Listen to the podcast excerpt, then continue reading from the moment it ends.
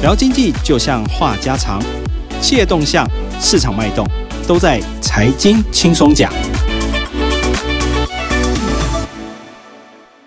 各位听众，大家好，欢迎收听由静好听与静周刊共同制作播出的节目《财经轻松讲》，我是静周刊财经组执行副总赖婉丽。我们今天请到来跟大家分享的，这个是我们的财经组的记者刘晓霞。大家好，我是镜周刊财经记者刘晓霞。其实小霞在我们这一期的《晋周刊》呢，就是继续在追踪前两个礼拜他所写的就是那个台新银行决定要出售张银持股的这个题目。但是这一次呢，有更进一步的一个报道哦，对，就是说他有提到里面主要的那个内容是已经找到确定的这个买家的名单。对，那听说就是由财政部这边呢，已经找出了一个。很大的一个买主跟公股，然后来呃决定要接手，就是台新银行的这个张颖的持股。那到底这个买家是谁呢？请小霞这边跟我们分享一下。好，就是时光其实还蛮快的，就是他们动作很急啦。因为台新持股张颖大概有两成多，大概是二十二趴的持股。那他因为一次在市场上倒哦，量会太大，然后会造成股价崩跌。那不仅会损及投资人的利益，会损及到公众利益。所以后来财政部就在那个苏贞昌的出面协调之下，所以就是财政部就决定说要跟台新金一起坐下来谈这件事情。那他们当初就是其实因为苏贞昌之前也有在公开场合讲过，那嗯，他有两个公开的原则，第一个原则就是。说，张莹是国家的，是全民资产，他不会轻易放手。第二个原则是什么？第二个原则就是说，啊，毕竟台新金也买了张颖十五年，他也不能让台新金吃亏。好，所以就在这两个原则底下，财政部就跟台新金去谈，说他们要怎么处理这个案子，后面要怎么处理。那可是因为老实说。张颖那个持股现在已经非常的大了，然后你要找他们一开始原本财政部是想说啊，不然我们就简单一点，全部都自己公布自己吃掉嘛。可是他们后来去算一算，发现公股自己吃掉的难度实在太高，因为他一口气最少要拿出三百八十亿元哦。这我们还是用它最低的价格，就是用它的净值去算的。那你如果用它的净值去算，他要拿出三百八十亿，对政府来说，在现在这个时间其实是有困难度的。那就算分散到公股去，公股它还是不容易可以立刻拿出这么多钱的。那换言之，就是说他势必得想办法说，那就是在他现在可调用的额度之下，他就问了一些公股银行。那公股银行就跟他们讨论说，我们现在其实能够出的钱不多，能够出的钱大概就是八趴这样子。那如果要是是 total 里算下来是八趴的话，大概加起来大概是一百多亿嘛。一百多亿的话，那等于就是说，呃，他能够出的钱就这么多了。那财政部就只好想说，那一百多亿不可能让就是整个案子全部落幕啊，所以他就只好再去找别的民营的呃民间人士，看有没有其他民间人士有意愿可以接手。那他们第一个想到的人就是谁？第一个想到就是最近在那个这几年一直在金融市场上到处在买金融股的保家哦。那这个保家呢，他们就一次就说好吧，那我们就其实这有一个故事，就是前面就是保家呢，其实很早以前台新金那时候就已经跟保家说，要不然我把张颖的股票卖给你。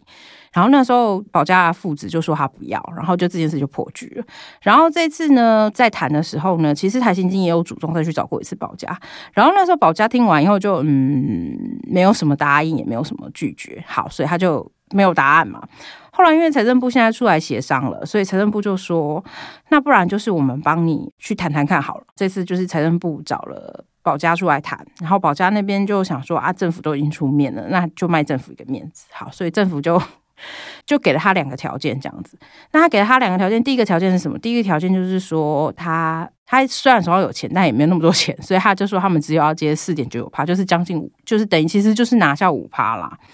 然后第二条件是什么？第二条件就是说他有定了一个价格，就是最高不能超过我现在的市价。那现在彰银的市价大概就是在十八块上下。那第二个。它的底下的价格就是它最低也不会低过净值，所以它的净值现在大概是十六块二三哦，所以等于就是在十八块到十六块二三这个价格的区间之内去买。那换算下来，大概等于保家会拿了八十几亿。等于说这一次台新金就会一口气就会拿回两百多亿元哦，快将近两百二十亿元的钱，然后把那个彰银的持股大概卖掉十三趴了。那其实根据现在就是市场上的最新的消息传出来，就是说其实听说除了保家之外，因为卖了十三趴之后，台新金等于手上还有九点五五趴的持股嘛，那将近这十趴的持股，他们还会再找其他的民间的买家来买，然后可能另外那两家可能持股也不会再超过五趴大概。在五趴的范围之内各自买下，所以等于说台新金跟张颖这个案子纠葛了十五年的爱恨情仇，终于可以大概要落幕了，这样子。对，那我们也比较好奇哈，就是说，其实呃，我相信现在这样子的一个结果，就是十五年前呢，就是台新金的董事长吴东亮，当时十五年前他买张营的一个股票，我想今天最后虽然就是卖股，他有获利出场，但是我想这绝对不是他原先的打算跟盘算嘛。对对，那其实他呃十五年前他入股张营那时候的时空背景，应该是政府他有怎么样的一个，因为我们知道张银还是一个。公股银行，对，那那时候他是有怎么样的一个想法？那当时吴东亮的以台新金的一个角色跟立场来讲，他是最后想要达到怎么样的一个结果？其实他这个事情哦，当初最一先开始是因为政府就是扁政府时代的时候开始在做二次金改嘛，然后后来那个张莹就有呆账的问题，然后那个时候张莹一度其实已经在二零零五年左右的时候，他其实一度已经要倒闭了。所以政府就那时候就紧急在市场上找 sponsor 进来哦，希望有人可以呃接手彰银这件事情。那他们那时候就找了几个 sponsor，然后从外资到内资都有。那最后后来就是台新金拿了大概三百六十五亿元出来，然后买下他特别股，然后买了二十二点五趴哦，然后呃就是成为彰银的第一大股东。那可是因为他算是张莹的第一大股东哦。那因为其实老实说，大家都很好奇，想说张莹就是国家行库嘛。那台新金拿三百多亿出来，他到底要干嘛？其实讲白了，就是台新金当初最早要买张莹的时候，他的目标其实是要把张莹吃下来。大家要知道一件事哦，彰银虽然是省属的三大行库之一，他以前就是跟华南银行啊、第一银行啊，然后彰银这些人，他们是早期最早期的三大行库，然后他们的分行其实非常的多，他们在台湾的分行目前有一千八百多家。那你要知道一件事情，就是说。它是一个老牌的行库，然后它以前的房子全部都是自己的，所以你知道现在在那个各地的精华区，就是台湾各县市的精华区，彰化银行自己都有他们自己的分行的土地。那他当初愿意花了这三百多亿看上彰银的最主要、最主要原因，就是因为他希望有一天他可以把彰银吃下来。他如果要是有一天把彰银吃下来之后，他就变成台湾第二大银行了，他就仅次于台湾银行。你要知道，台湾银行是。台湾最大就是代替政府在经营金融行业的，所以换言之，对吴东亮来说，他的算盘其实打得很清楚，就是他只要吃下彰化银行，他就可以让他的金融事业大跃进哦。那你要知道，现在台新在整体的金控的排名大概是中短板的，大概就十到十二名之间，获利能力大概就在这个部分。那其实如果要是他真的能够吃下彰银，对他来说，那个真的是飞天大补丸嘛。对，所以这也是为什么当初张颖他一直想要吃下来，然后他中间这十五年当中，其实有三到四度，然后要推动合并这件事情。可是他要推动他合并的时候，其实都没有成功哦。那他没有成功，就是我觉得就是讲白了，就是他后来又碰到政党轮替，然后第二就是那时候二次金改又爆了弊案。所以他后来就一直没有办法成功，然后就搁在这边，就搁了十五年，然后让吴东亮就是一个上不上下不下的状况，因为他想把它吃下来，政府又不让他吃，然后政府叫他多出钱，他也拿不出来这么多钱，所以讲白，他就是被卡在那里，丢了三百多亿进去，然后你要卖掉也卖不掉，他每年大概只能分一点股利股息回来啦，然后当然是有赚钱，可是可能赚不多，然后对他来说，其实这是一个。困在那边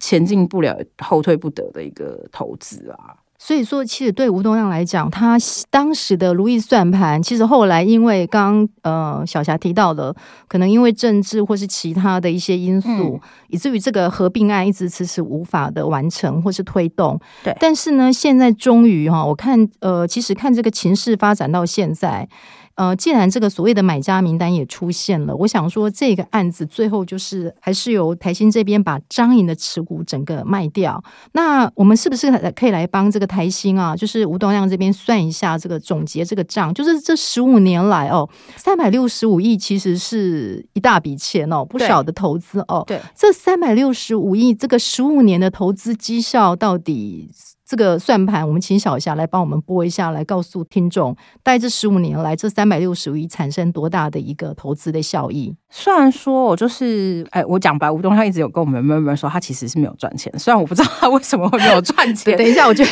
小 小霞真的是那个《镜周刊》的财经组的金融一姐啊！我每次听他讲的时候，都觉得哇，他好敢讲。好，没关系，你继续，很敢讲。以后就这个财经轻松讲改成财经很敢讲。来，小霞继续。然后他跟你 murmur，对，他跟我 murmur 说他其实没有那么赚那么多钱，但我怎么算我都觉得他其实是有赚钱的，因为他当初花的钱是三百六十五亿，这都是大家知道的事情嘛。好，那可是你知道，因为张莹历经这十五年了，然后他有分配股利跟股息，我们把股利跟股息分开来算好了，他其实这几年股本膨胀下来。膨胀了不少，然后呢，等于他算持股还是二十二点五趴，但是因为他发了股利股息，所以股本就被膨胀了嘛。所以他换下来就是把那个持股的部分卖掉，就配股的部分卖掉之后，光是那个卖配股的这部分，然后我们也不要用比较好的价格算，我们用最低的那个净值价格来算，用十六点二三元算好了。他这样算算，其实还是有赚十五亿啦。然后呢，再加上他之前那个台新金，就是每一年拿到了现金股利，其实还有一百一十亿，所以换算下来就是总共有一百二十五亿元。那这十五年来，好，我们第一年入主他不能算嘛，那没关系，因为反正他还是觉得他很亏，我们就帮他出十五好了。换算下来，他其实每一年的年化报酬率有超过两趴，当然不能说很好啦，但也没有太差，嗯，至少赢过定存啦。当然，对吴东亮来说，他可能觉得，其实我可能对我可能去买房子，或者是我去买别的东西，我可能赚都还比他多。但其实换一个角度来说，就是当然他在市场上就是会，就是都会跟我们记者说，没有，他其实没有赚钱，但实际上就是。我们自己算是觉得他是有赚钱的，当然可能下次要请那个董事长告诉我们一下，他那个算盘是怎么算出来，可能跟我算法不一样吧。对，下次可能你当面见到他的时候，那个计算机拿出来算一算，就是一个那个资深财经记者的算法，跟某家金控董事长的算法，算 法看是到底是谁的数学有问题，还是怎么样？对对对，就其实看起来就是像像那个呃，行政院长苏贞昌所讲的，他可能也不让他吃亏，就是不会让他亏钱了哦。对。但是总是这样子嘛，赚钱的人总是要保守一点啦。虽然我刚刚听你的算法，其实已经很保守的帮他预估了这个获利哈。对。但是事实上，我觉得以他们金控，尤其他自己又是在金融业嘛，对，他可能真的觉得这个两趴哈，两趴的效益真的不高啦哦。但是最后这个事情终究哈，还是你刚刚也提到，这其实纠葛了十五年啊。我们可以讲这个爱恨情仇哈，真的，他他这个好像感觉上是下聘了哦。对，就是下聘了那个三百六十五亿，可是过了十五年还是娶不到张莹这个美娇娘哦。是。那你刚刚也其实也提到了，这卡在诸多的一个因素啊，就产生了一个很尴尬的状况，就上不上下不下这样子。对，那为什么在这个时间点，他愿意接受财政部或是官股的一个建议呢？把这个持股卖掉呢？嗯，其实就是说，他其实吴东亮很早以前他就曾经有过想说要把股票卖给政府。他最早在二零一三年，就是大概七年前的时候，就已经有提过说他们想要把股票卖给政府，但那时候就是他们谈的价格不拢了。那那个时候听说就是。都让董那边开出来价格，听说是要用当时的市价了，然后政府听到就说怎么可能给你用市价买回来？所以后来价格就一直谈不拢，这件事情就一直拖着。那为什么会为什么到现在就是终于可以处理这件事情？有一个很大的原因就是婉玲姐刚刚前面讲，就是她等于说，因为她年底要买保德信这个案子哦，那因为其实他保德信这个案子是八月的时候已经过了。那他年底之前要过关，那等于说他他的目标是希望，为什么目标是希望是年底的原因，是因为保德信当初有说清楚，因为保德信是一家外资，它是美商，他们那时候就有讲清楚，他们希望在年底之前能够全面退出台湾市场，所以换言之，他希望他可以在年底之前拿到这个价，然后把这个事情整个结清了，所以他们现在其实很急着要赶快把这个事情处理掉。那换言之，现在就是在现在这个时空背景之下，他已经是第一件事情是他现在要去拿保德信。情。然后第二件事情是因为其实吴东亮他们在大概三四年前的时候，他们已经有把那个。买张营的呆账提列大概一百四十八亿元哦，那等于他已经提列了呆账了，所以换言之，他可能也不需要怎么说，他也他其实已经提列了，所以等于对他来说，他亏损已经也没这么大了。那然后第三个事情是说，老实说，你在这边讲白了就是民不与官斗，你继续跟政府纠缠下去，也不是一个什么好方法，所以还不如干脆就在趁这个时间点上面赶快把它啊处理掉，然后。把剩下的钱，就是把卖回来那个卖股票拿回来的这些钱，去做更有效的资金运用，对他来说会是一个更好的方式。你刚刚提到保德信哦，其实它是一家寿险公司。一家保险公司是，那其实以目前台新金控的整个的一个它金控的这个布局里面，其实是不是刚好就是缺的就是保险这一块？哦，是对，因为它其实台新金成立至今啊，台新金大家知道它的主体是台新银行哦，然后另外它还有台新证证券，然后跟投信。那可是因为他的银行是他主要的业务范围，但他的寿险一直都没有买下来。他其实早年一直有想要买寿险，但他几次买寿险过程都很不利。那为什么很不利的原因，就是他中间包括要买什么纽约人寿啊，然后全球人寿啊，全部都被挡了。为什么呢？因为就是他那个时候被政府认为说，第一件事情是因为他的双重杠杆比例太高了，然后第二就是他的那个资本适足率不够。那其实这些问题很明显都是因为跟他在张营这个事情有卡着。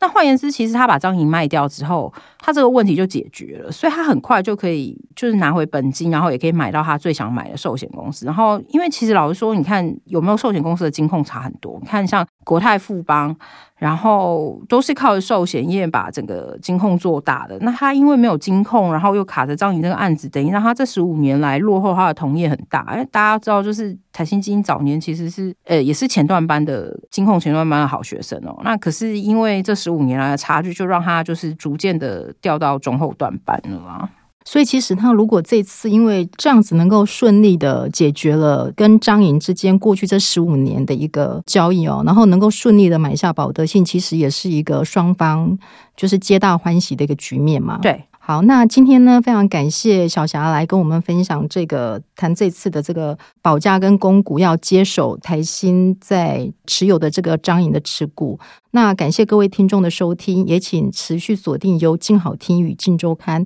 共同制作的节目《财经轻松讲》，我们下次见，拜拜。拜拜。想听爱听，就在静好听。